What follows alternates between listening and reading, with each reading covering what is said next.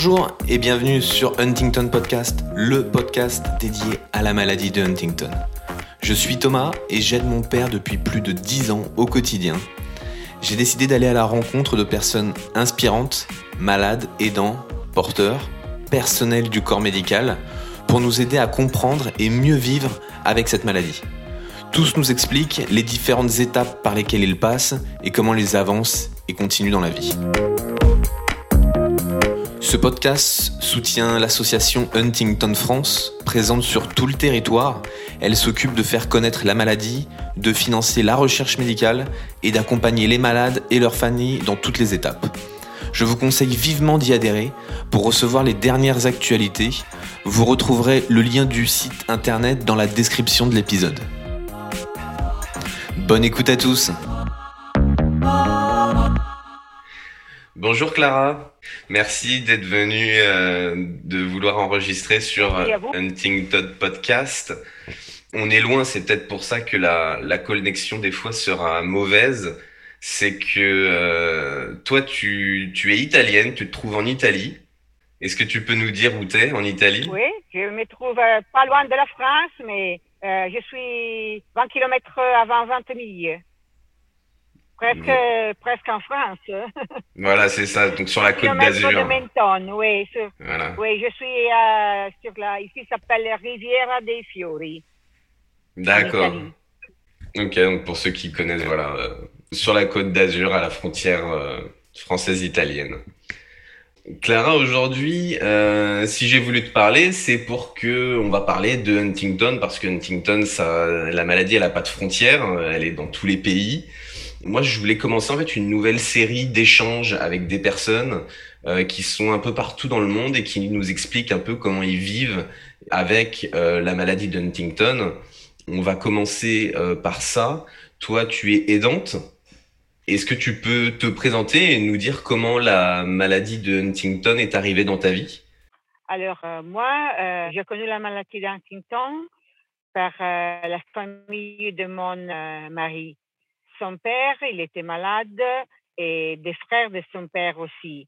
Au début, on ne savait pas beaucoup de la maladie parce que dans la famille même, on, on l'a caché, on ne parlait pas et tout, comme je crois c'est souvent dans les années dernières. Alors, et on croyait surtout qu'il s'agit d'une maladie qui comporte des problèmes de mobilisation des choréas, non? Et pas les autres euh, choses qui comportent la maladie, la cognition, le comportement et tout. Mmh et on croyait que c'est simplement un problème de, mobilité, surtout parce que son père, il a essayé d'être malade, d'être symptomatique euh, beaucoup tard dans sa vie, je crois, 65 euh, années, un truc comme ça. Il n'était pas, un peu, il vivait toute seule. Et alors, on n'avait pas l'occasion de le voir euh, toujours avec les aspects de la maladie et tout. Et les autres frères qui étaient malades, on ne parlait pas de ça. C'était en quelle année, Clara? C'était 1993. D'accord. On s'est connus dans les 1900, 1980. 10, pardon.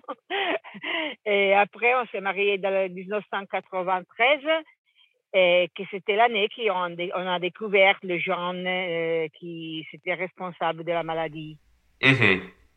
Comment ça se passe euh, quand, quand, vous découvrez la maladie? Parce que euh, ton mari, il la connaissait quand même de nom Oui, oui, on connaissait les noms de la maladie parce que on avait amené son père euh, dans une euh, clinique neurologique pour voir euh, qu'est-ce que sont les problèmes et tout.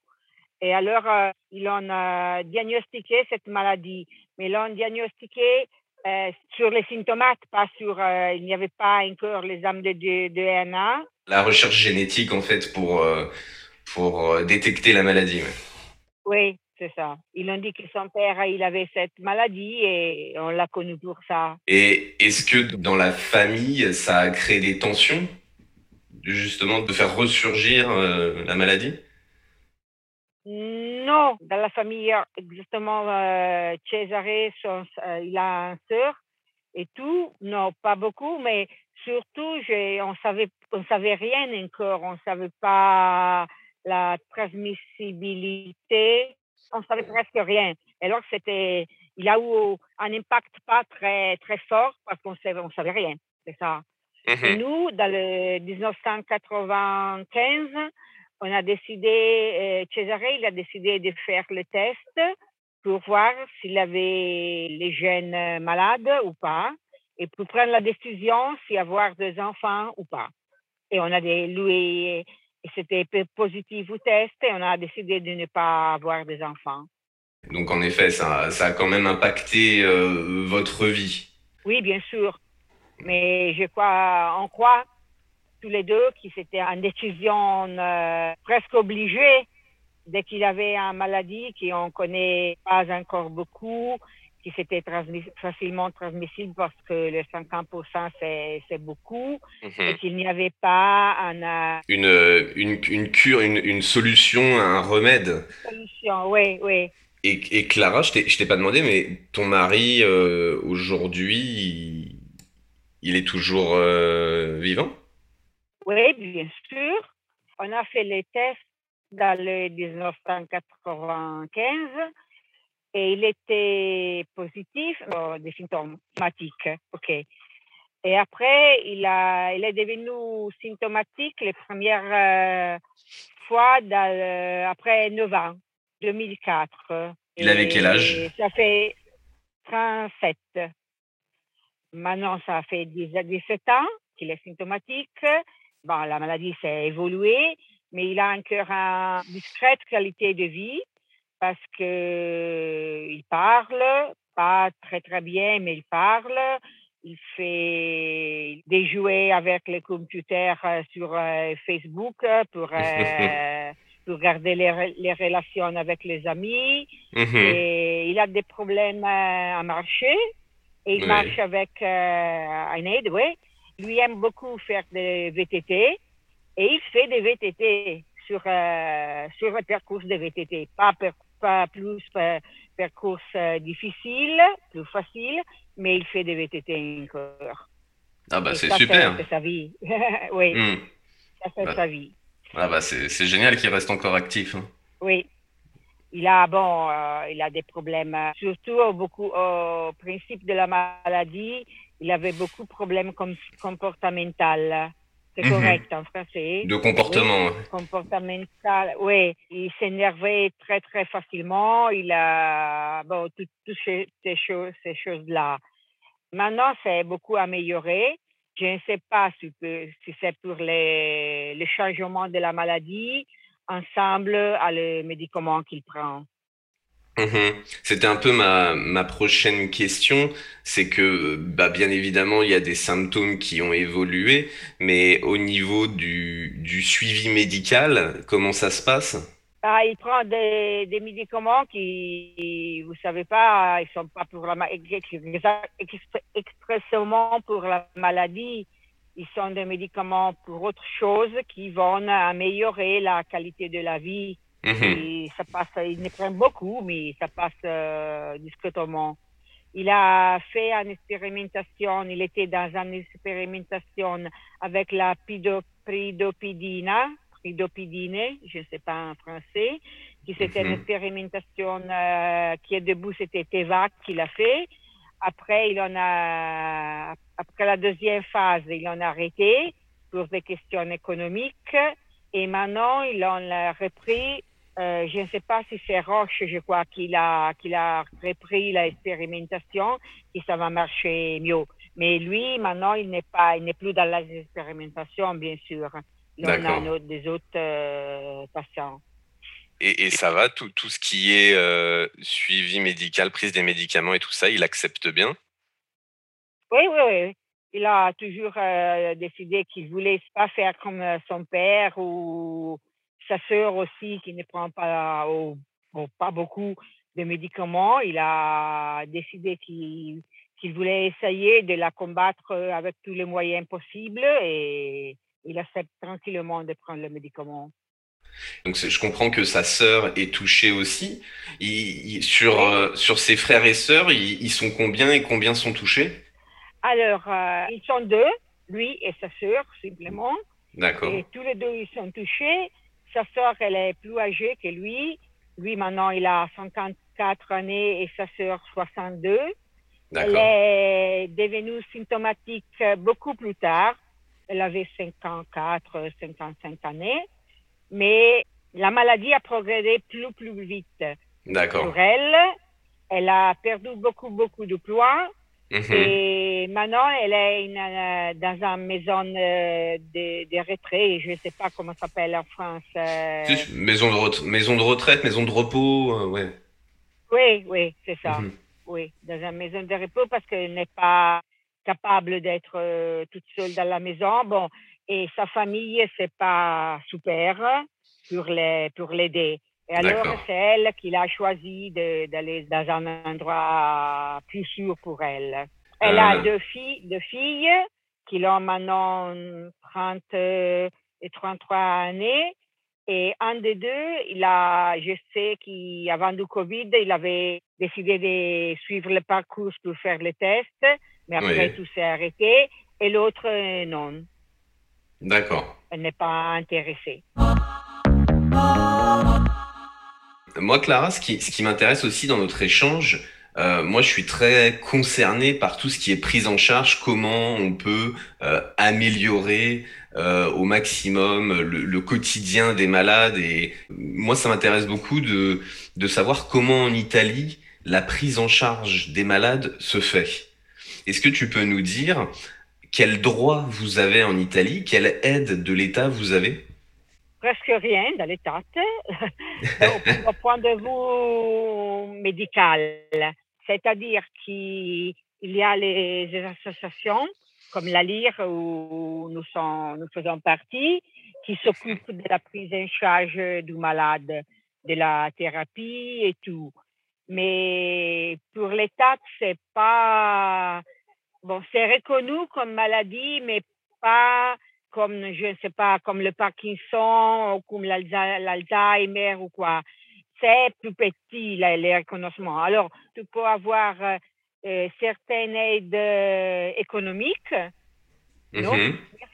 Certaines autres, non, parce que la maladie, c'est pas encore reconnu. Maintenant, il vient d'approuver euh, aux, caméras de députés et au Sénat les nouvelles plans de maladies rares. Mhm, des maladies rares. Et alors, peut-être qu'il y a quelque chose va changer. Le problème euh, principal, c'est que l'agent ne reconnaît pas que tu es malade si ton symptômes sont pas évidents. Si tu n'as pas la choréa exactement. Mhm mais simplement des problèmes de cognition ou des problèmes de, de caractère comportemental. Mhm. Et alors là, c'est moins reconnu. Et l'objectif de l'association sont euh, de faire reconnaître euh, que, la personne est malade dès qu'il a le résultat du test. Et à partir de ce moment-là, il doit avoir droit à les, les, aides économiques et pas économiques, c'est-à-dire de partir avec la physiothérapie ou la logopédie et tout ça. Qui sinon, mhm. c'est pas, non, on n'a pas le droit. Mhm. D'accord. En fait, ce que, ce que je comprends, c'est tant que l'État n'a pas reconnu le malade en tant que handicapé, il n'y a aucune aide. Et quand... Non, c'est reconnu handicapé, ok, il est invalide ou 100%, là, là, oui. Mais il y a des lois qui, par, par exemple, chacun raison euh, département, non, région, département oui, chaque département a des règlements, des, a des règlements différents pour l'aide économique, ok? Mhm. Alors ici, en Liguria, pour avoir euh, une aide économique, il y a, il y a deux différents, non? Mhm. pour les maladies rares, pour les handicaps, et la maladie de Huntington, c'est pas reconnu pour avoir ce type d'aide économique, ok? Pour avoir l'aide économique, tu dois avoir euh, un reconnaissement supérieur qui c'est de handicap très grave. OK? Et alors, si toi, simplement, euh, l'handicap très grave, c'est si tu ne peux pas marcher toute seule, si tu ne peux pas accomplir les, les, actes de ta vie mhm. seule. OK? Mais un malade d'Huntington qui a des problèmes cognitifs ou comportementaux, c'est aussi un malade. Mmh, bien sûr. Mais n'a pas droit à, mmh. mais n'a pas droit à ce reconnaissement économique, tu comprends? Il mmh. a aussi besoin de faire des logopédies ou des, des autres choses. Du, du kinésithérapie ou, ou, autre. Oui, oui. Et... et alors, il, et on espère qu'avec la nouvelle loi, des choses vont, vont changer. Bien sûr. la semaine dernière, l'État, le ministère de la Santé, a eu un rencontre par Zoom, ou je ne sais pas exactement, une table ronde sur les aspects de certaines maladies rares pour mhm. savoir qu'est-ce que c'est nécessaire à faire, qu'il l'État il fait mhm. pour aider les malades. J'espère que c'est le premier pas pour avoir des, des amélioraments dans l'aide et économique et pratique. Mhm. D'accord, ok. Et toi, Clara, tu as également un rôle dans l'association euh, Huntington italienne. Et de par ton rôle, comment quelqu'un qui, qui, est malade, mais dont sa famille ne peut pas s'occuper, comment il fait en Italie? Non, je n'ai pas un rôle. Ça fait que je connais le professeur Squitieri et le président de l'association Barbara D'Alessio da longtemps. Et alors, on a beaucoup d'échanges, euh, des échanges d'idées, des mhm. échanges d'idées. Je me, me réveille le matin et j'ai pensé, j'ai pensé en quelque chose, j'ai la perle pour le dire. On peut faire ça, on peut faire comme ça et tout. L'association, la LIRE, on aide les malades avec les visites neurologiques et l'aide euh, psychologique qui c'est totalement gratuit. Et là, c'est l'aide qu'on peut, qu'on peut avoir euh, de la part d'eux. Donc, avec l'association, vous faites des visites avec une neurologue et une psychologue au domicile du malade? Non, pas au domicile encore parce qu'on n'est pas structuré pour faire ça. Il a deux centres, il a plusieurs de centres en Italie et on se déplace pour, euh, pour y aller. Le problème, c'est quand le malade, c'est beaucoup, beaucoup malade. Et mhm. alors, ça devient plus un problème. Et normalement, on cherche de le faire prendre en charge de neurologique euh, sur place qui peut se mettre en contact avec les neurologies de la de l'association. Un des batailles de l'association, de toutes les associations, c'est qu'il euh, y a un plan thérapeutique, un plan qui mhm. explique le, en, en, Italie s'appelle linee guida, tu comprends? Mm -hmm. Linee guida pour la maladie de Huntington. Des, oui, oui, des indications précises, des indications précises pour euh, agir, euh, comment agir avec un malade d'Huntington. -hmm. On fait à niveau européen. Alors, la, le but, c'est de les faire connaître dans tous les hôpitaux, de former le médicament, les, les personnels médicaux sur ça. Parce que certaines, on ne connaît pas la maladie. On se trouve dans une pièce, en prendre secours, et la personne qui est là, elle sait pas, il ne connaît pas qu'est-ce qu'il a devant. Mm-hmm. Et là, c'est difficile. Et ils vont beaucoup, aussi beaucoup de neurologues, OK? on donne des indications qui sont contraires à ce que la communauté scientifique de l'Huntington donne. OK? Parce que sont vieux, sont des vieux médicaments, des vieux thérapies et tout. Alors, euh, un des batailles des associations, c'est de qu'est-ce qu'ils deviennent euh, un règlement commun, une ligne d'action commune partout en toute l'Italie. Et Clara, tu sais, en Italie, combien de personnes sont touchées par la maladie de Huntington? Environ euh, 7000, 8000. Mm-hmm. Mais personnes à risque, ça fait c'est calculé environ 35 000. D'accord. Qui, pour la familiarité, mais qui n'ont pas fait de test, alors on ne peut pas savoir. Mais par la familiarité, on calcule 35 000, 40 000 environ. Toi, Clara, aujourd'hui, tu t'occupes à 100% de ton mari? Oui. Est-ce que je dois comprendre que tu n'as pas d'aide de vie, tu n'as pas quelqu'un qui vient t'aider pour s'occuper de ton mari euh, chez toi? Non, il n'y a pas personne parce que pour l'instant, lui a euh, beaucoup d'autonomie encore. C'est vrai. Alors, vrai. Euh, il faut que je suis avec lui quand il mange pour la déglutition. Il faut, bon, les matins quand il se lève, parce qu'il peut tomber dans la maison et tout mais il ne veut pas une aide euh, externe parce qu'il euh, il croit, et c'est vrai, qu'il est encore capable d'être autonome. c'est un peu plus difficile pour moi parce que j'ai moins de temps pour moi et sa chose va être euh, lourde certaines fois. Et, et justement, ma question, c'était en Italie, c'est est-ce que c'est courant? Est-ce que vous avez des aides? Pour avoir des, nous on appelle ça des aides de vie, donc c'est-à-dire des, des personnes qui viennent aider le malade à son domicile. Est-ce que c'est courant en Italie? Si, tu peux les demander, c'est pas très facile parce qu'il y a beaucoup de personnel et alors tu peux prendre des personnes avec l'aide économique qui te donne euh, l'État, qui fait ce que je disais avant.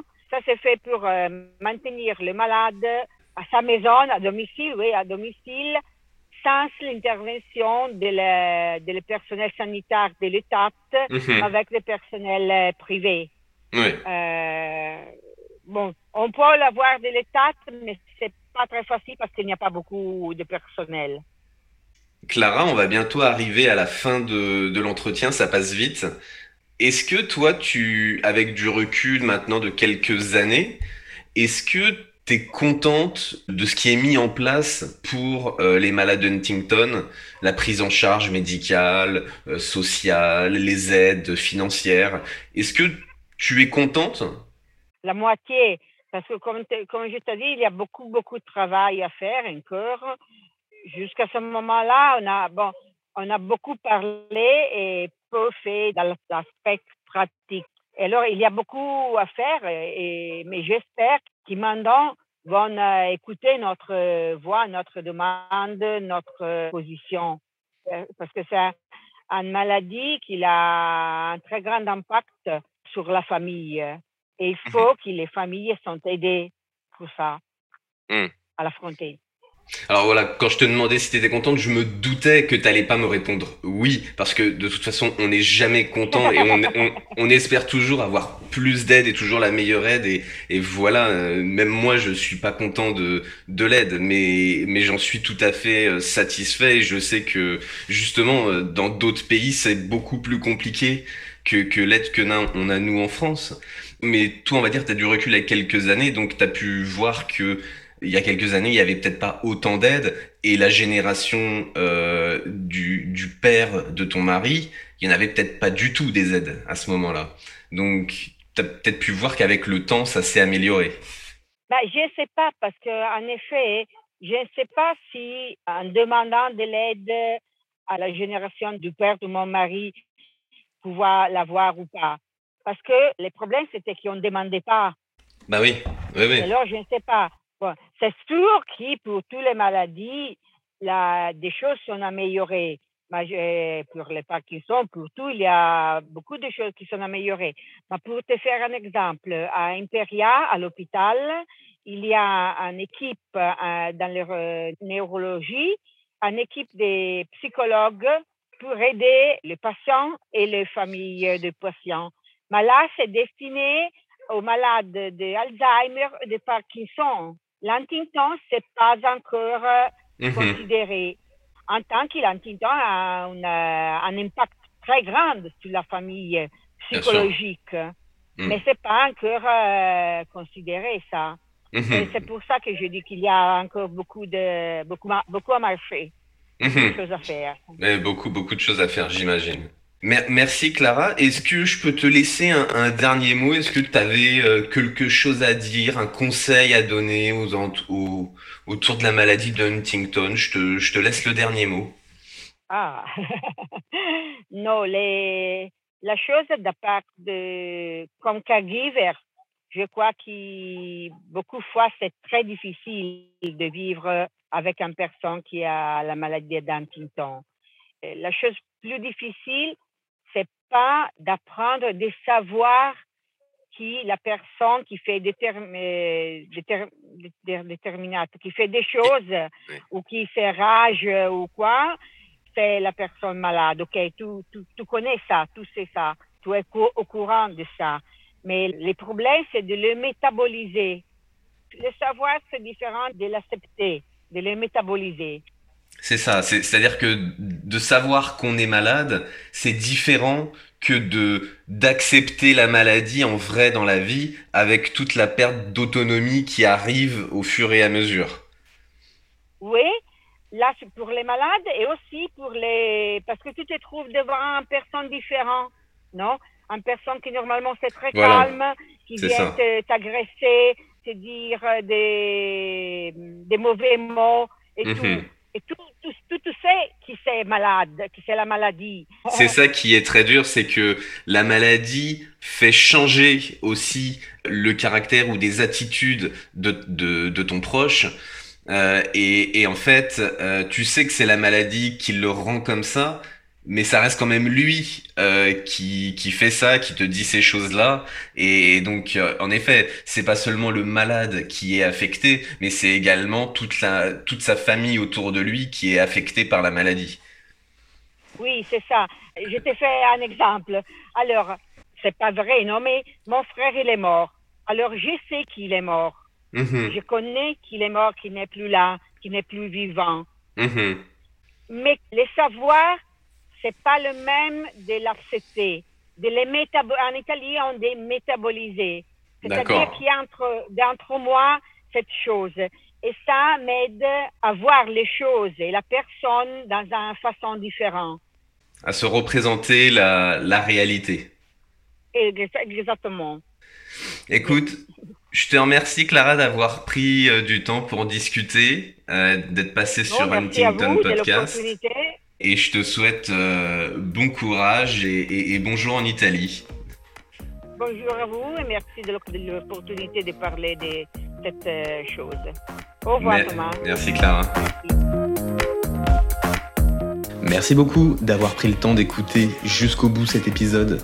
Je vous rappelle que l'association Huntington France est là pour vous et que la meilleure manière d'être informé de la recherche et de la prise en charge de la maladie, c'est d'adhérer à l'association. Merci à tous et à bientôt.